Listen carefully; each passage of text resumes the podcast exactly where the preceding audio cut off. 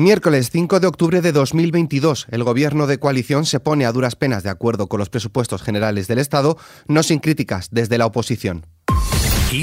Noticias, con Álvaro Serrano. El Gobierno da salida a las cuentas públicas para el año que viene. Se trata de los presupuestos más amplios en democracia, con más de 198.000 millones de euros de techo de gasto, que incorporan el aumento del salario de los funcionarios, la actualización de las pensiones con el IPC, nuevas ayudas a las familias y parados y más gasto sanitario y en educación. Escuchamos a la ministra de Hacienda y Función Pública, María Jesús Montero. Seis de cada diez euros del presupuesto se corresponden con gasto social. Eso significa que el Estado va a destinar a gasto social 266.719 millones, la mayor cifra nunca registrada para estas partidas. A esto Isabel Rodríguez, portavoz del Gobierno, ha añadido. Para poder hacer estos presupuestos se necesitan de ingresos y el Gobierno tiene muy claro también que estos ingresos han de venir de quien más tiene, que en esta ocasión quien más tiene masa de contribuir con los, eh, con los mismos, que en momentos de dificultad quien más tiene más ha de contribuir que además no se entienden eh, los discursos que en torno a esta política fiscal se escuchan en el contexto eh, político de nuestro país. Negar la pobreza hoy es eh, de absoluta falta de empatía.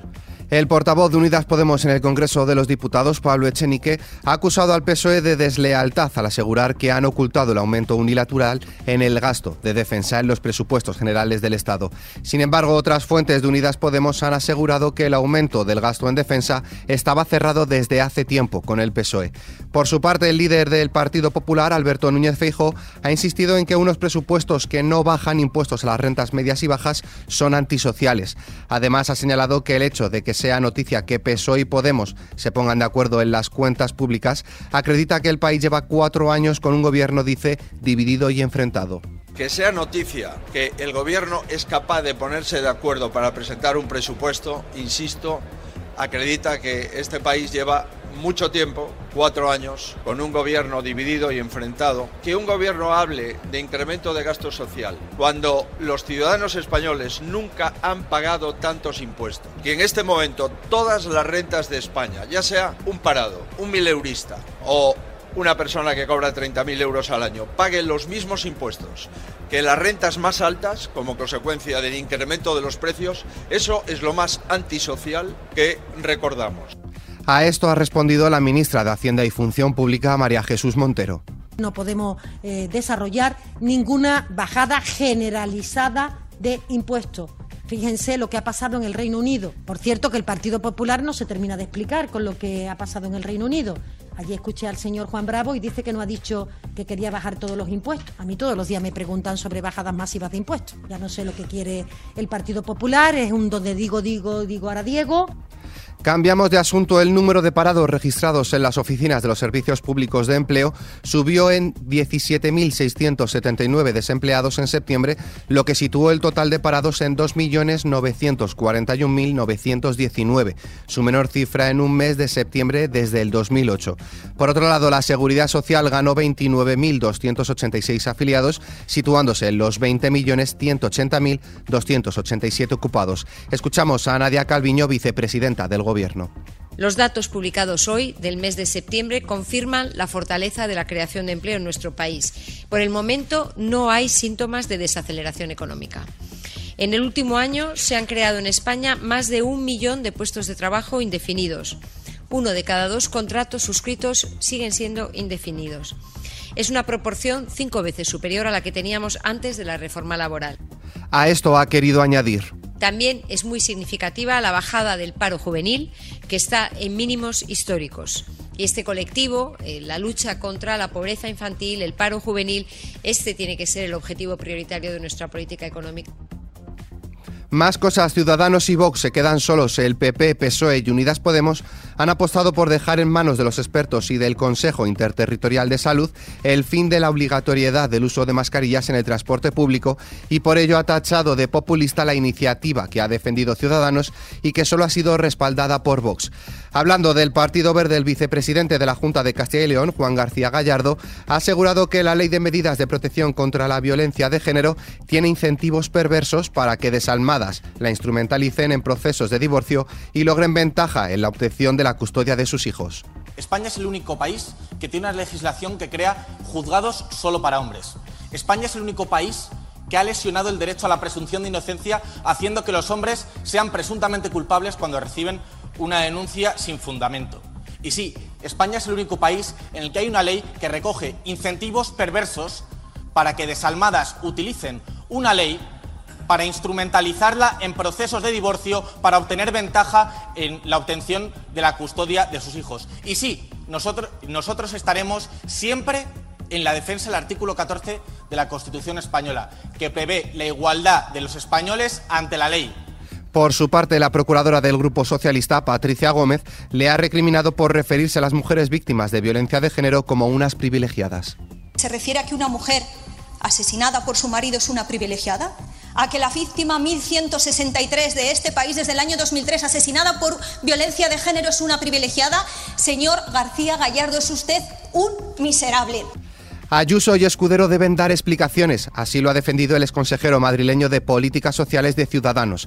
Alberto Reyero considera que la presidenta de la Comunidad de Madrid, Isabel Díaz Ayuso, y el consejero de Sanidad, Enrique Ruiz Escudero, tienen que dar explicaciones sobre las muertes de miles de mayores en las residencias de la región durante la pandemia del COVID-19.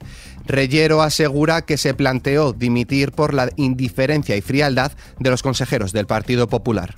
No hay ninguna duda de que hubo mucha gente que murió y gente de la que murió que murió de forma indigna porque se les impidió el acceso a un recurso que está abierto a todos los españoles en igualdad de condiciones, que son los hospitales. Y de hecho había pues, un protocolo por escrito de la Consejería de Sanidad que así lo decía, que personas que fueran en silla de ruedas y vivieran en una residencia, pues no, no podían ir a, una, a, una, a un hospital y tampoco se les ofrecieron otras alternativas. Pasamos a la agenda política de hoy. El presidente del gobierno Pedro Sánchez y el canciller alemán Olaf Scholz presidirán hoy en La Coruña la quinta cumbre hispano-alemana con la presencia de 15 ministros y con la crisis energética como protagonista de la cita junto con los acuerdos políticos y en materia sociolaboral y de educación que están previstos que se adopten. Por su parte, la embajadora de Alemania en España, María Margarete Gose, ha asegurado que España abordará con Alemania crear un escudo antimisiles europeos en la unión bilateral entre los mandatarios de ambos países. Continuamos con la agenda del líder del Ejecutivo Sánchez. Vuelve hoy a la sesión de control del Congreso. El presidente del Gobierno faltó a la cita semanal del control de Gobierno en el Congreso de los Diputados el día 21 de septiembre por desplazarse a Nueva York para la Asamblea General de la ONU y también a la última el día 28 por su positivo en COVID. Más cosas, la comisión negociadora creada en el Consejo General del Poder Judicial se reúne hoy miércoles para designar dos magistrados del Tribunal Constitucional por tercera vez sin expectativas de alcanzar el acuerdo que ansía el presidente Carlos Lesmes, cuya eventual dimisión amenaza con desviar el objeto de las negociaciones. Vamos con causas pendientes. El Tribunal Superior de Justicia de Cataluña juzga desde hoy al conseller de Empresa y Trabajo, Roger Torrent, y a los miembros de Junts per Cat y Esquerra Republicana Catalana de la mesa que presidió en el Parlamento.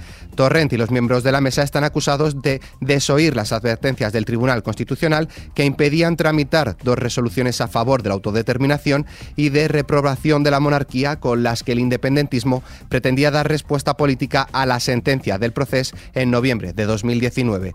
De juicio a otro. Arranca este miércoles el juicio del Albia en la ciudad de la cultura de la capital gallega, algo más de nueve años después del accidente de tren que descarriló en Santiago, provocando 80 muertos y casi centenar y medio de heridos. Hay dos únicos acusados que son el maquinista Francisco José Garzón Amo y un escargo de Adif responsable de la seguridad en la circulación, Andrés Corta Vitarte.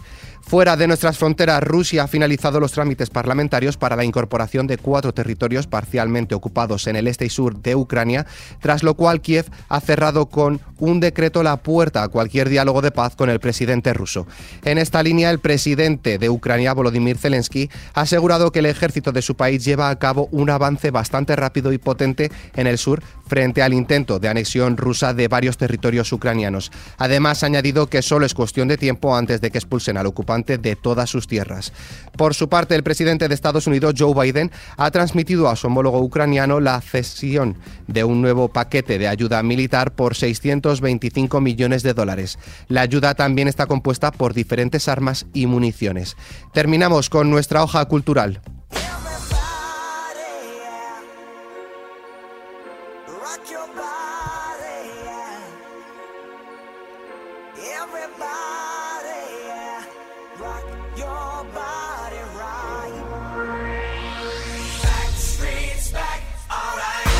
Los Backstreet Boys han vuelto a Madrid para darlo todo en un concierto increíble.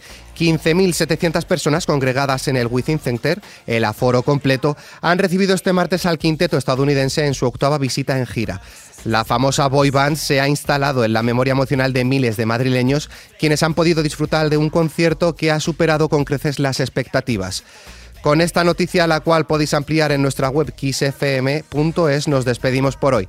La información continúa puntual en los boletines de XFM y como siempre ampliada aquí en nuestro podcast XFM Noticias. Con Susana León en la realización, un saludo de Álvaro Serrano, que tengáis muy buen día.